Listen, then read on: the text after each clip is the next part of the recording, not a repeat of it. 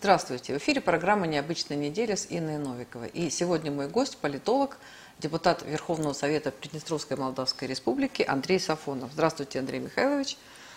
Да, и хочу поговорить с вами вообще о том, что происходит сейчас в Молдавии, да, потому что у нас очень много было публикаций, когда были выборы, хотя в том числе были такие замечания, что ну, Россия как-то могла и помочь Игорю Дадону, но в итоге мы отстранились, и Россия была даже недовольна какими-то его действиями, ну, возможно, какой-то малой активностью. Ну вот сейчас минимум информации. Я имею в виду не специализированные СМИ, а вот в, общем каком-то информационном фоне. Да, поэтому а, что сейчас происходит, что происходит в Молдавии, что происходит в Приднестровье, какие отношения между Молдавией, Приднестровьем, Украиной, Россией, какие заявления вот Майя Санду, ну как-то сразу у нас поставили такую галочку, что она такой антироссийский человек, прозападный, проамериканский, и все. Как бы, да, вот хотелось узнать, да, из первых, э, так сказать, рук узнать, да, что же, как вы там, как вы живете, чем вы дышите, что вас волнует. Ну, кроме, понятно, кроме коронавируса. Спасибо, дорогие друзья. В данном случае я буду разговаривать в первую очередь как эксперт, как аналитик, как политолог. Конечно. Дело в том, что, конечно же, сегодня ситуация достаточно, я бы сказал, таит в себе немало загадок на будущее. И вот почему. Дело в том, что борьба сейчас идет именно вокруг главного вопроса.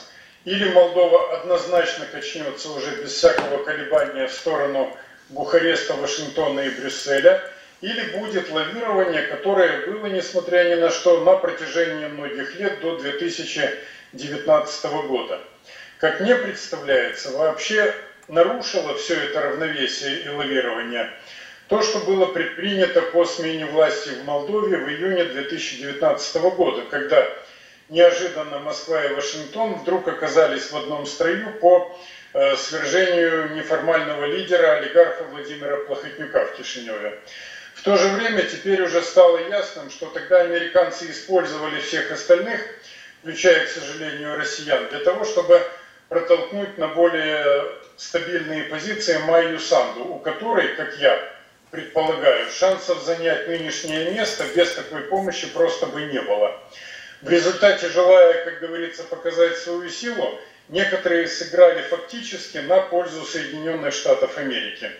Ну а сейчас, когда Дадон оказался без прикрытия со стороны Плохотнюка, его съела Майя Санду вначале как президент на выборах 2020 года, а сейчас наступило время парламентских выборов – когда американцы, по сути дела, поставили, и не только они, но и другие западники, задачу перед действующей администрацией президента Молдовы взять всю власть полностью и целиком. То есть правительство, которое должно быть сформировано по итогам выборов, большинство желательно подавляющее в парламенте, ну и, соответственно, пост президента и так остается за Майей Санду, поскольку выборы уже состоялись.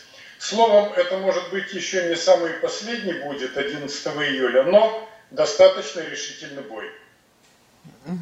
Вы так как-то меня немножко удивили, вы сказали, что Россия и США вместе а, решили как-то так помочь Майе Санду? Или я что-то... А, Россия и США решили в 2019 году, в июне месяце, сообща свергнуть Плохотнюка. Но выгодоприобретателем от этого оказалась не Россия, а целиком и полностью Соединенные Штаты Америки, потому что Дадон и Плохотнюк в общем и целом уживались на политической арене Молдовы, ну, примерно так, как в Советском Союзе после смерти Сталина Маленков и Берия. Как только Хрущев уговорил Маленкова скушать Берию, он сам остался без прикрытия. И Никита Сергеевич Маленкова, как известно, съел. Вот нечто похожее, хотя и с поправкой на время – сейчас происходит и в Молдове, потому что уже Игорь Дадон лишился поста президента, а если Санду возьмет еще и большинство в парламенте, тогда можно сказать, что проамериканская и прорумынская внешнеполитическая линия станут абсолютно доминирующими.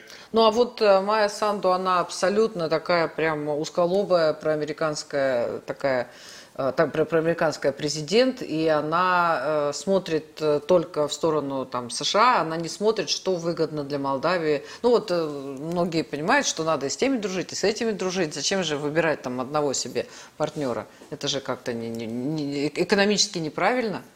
Вот... В данном случае надо четко понимать, что экономика экономикой, но, как мне кажется, правильно говорил в свое время Мао Цзэдун о том, что политика – вот это командная сила.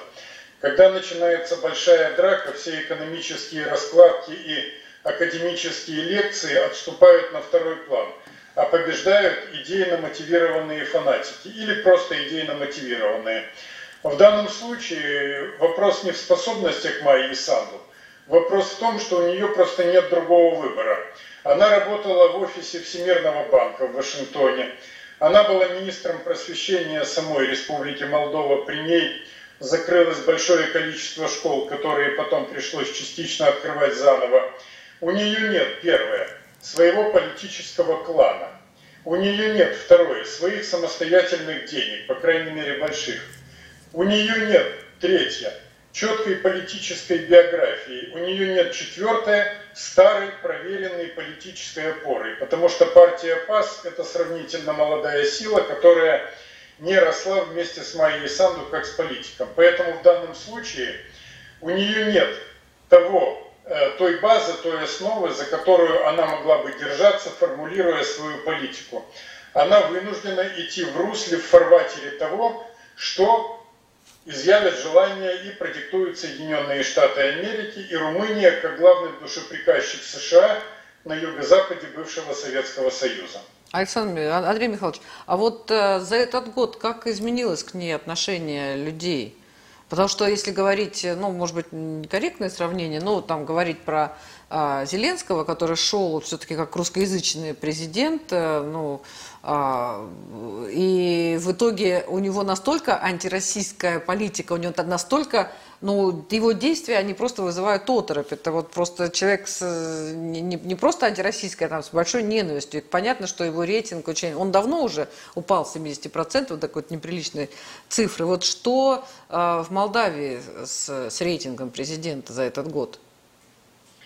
Дело в том, что против рейтинга любого президента играют сейчас нерешенные социально-экономические проблемы. И в первую очередь это тарифы ЖКХ и это рост цен.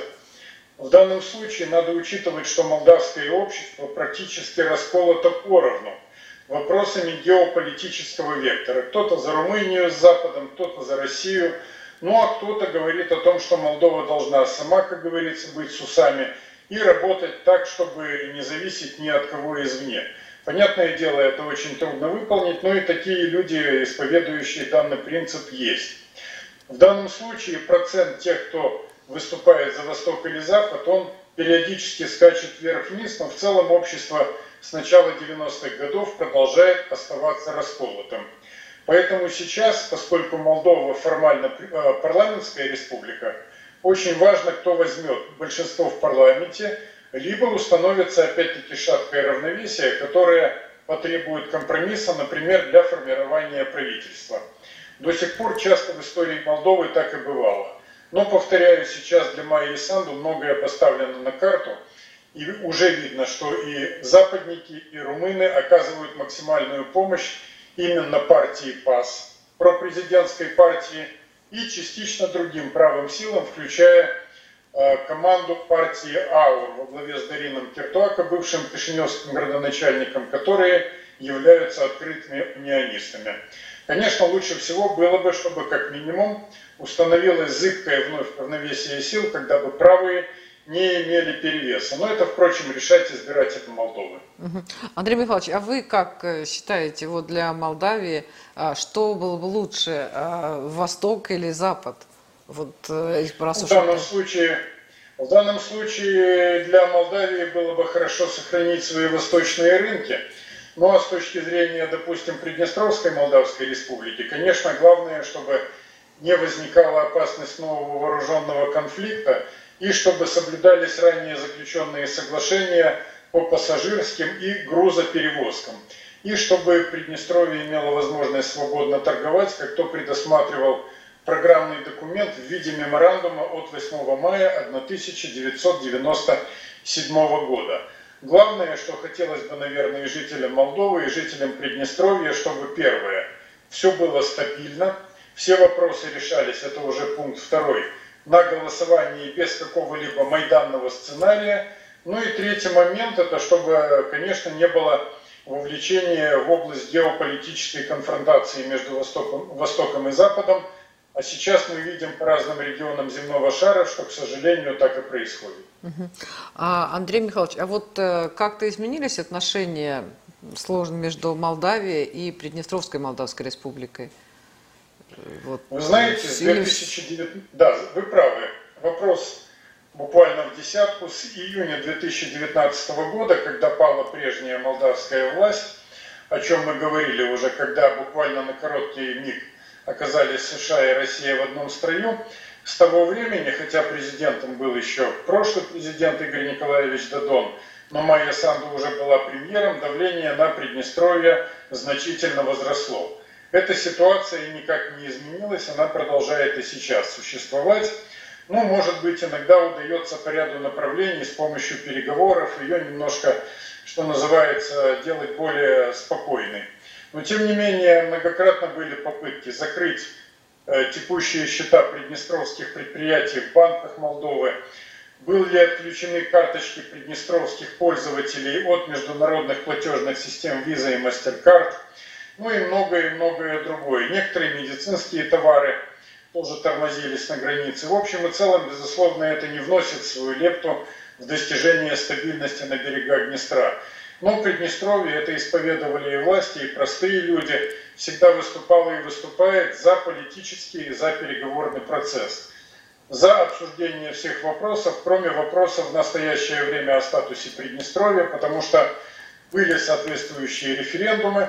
И главное сейчас это закрепить мир, обеспечить стабильность в зоне безопасности и сделать невозможным эскалацию в будущем. Так что все-таки сейчас хочет э, Молдавия от Приднестровья? Вот какие-то ну, есть заявления, да, что, на что они э, надеются? Заявления, да? как правило, политиков, они э, диктуются стабильными постулатами кишиневской политики о том, что Приднестровье – это составная часть Молдовы, что должна быть интеграция вновь, но при этом на унитарной основе – Приднестровье же исходит из тех референдумов, которые продиктовали независимость ПМР и союз с Российской Федерацией при опоре на Евразийский интеграционный проект.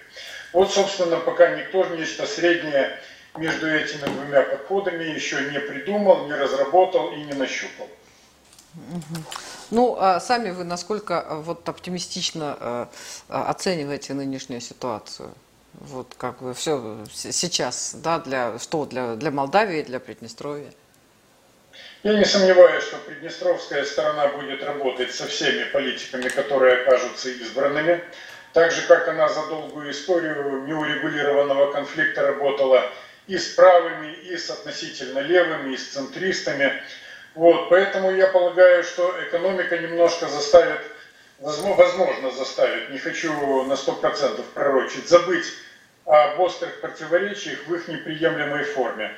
Но в то же время я не думаю, что переговорный процесс в каких-то политических аспектах сдвинется вперед, кто бы с кишиневской стороны эти переговоры не вел. А вообще-то, если откровенно, то я думаю, что и Молдове, и Приднестровью пока хватает своих социально-экономических проблем, которых не в проворот, с тем, чтобы взваливать на свои плечи еще и политические разборки.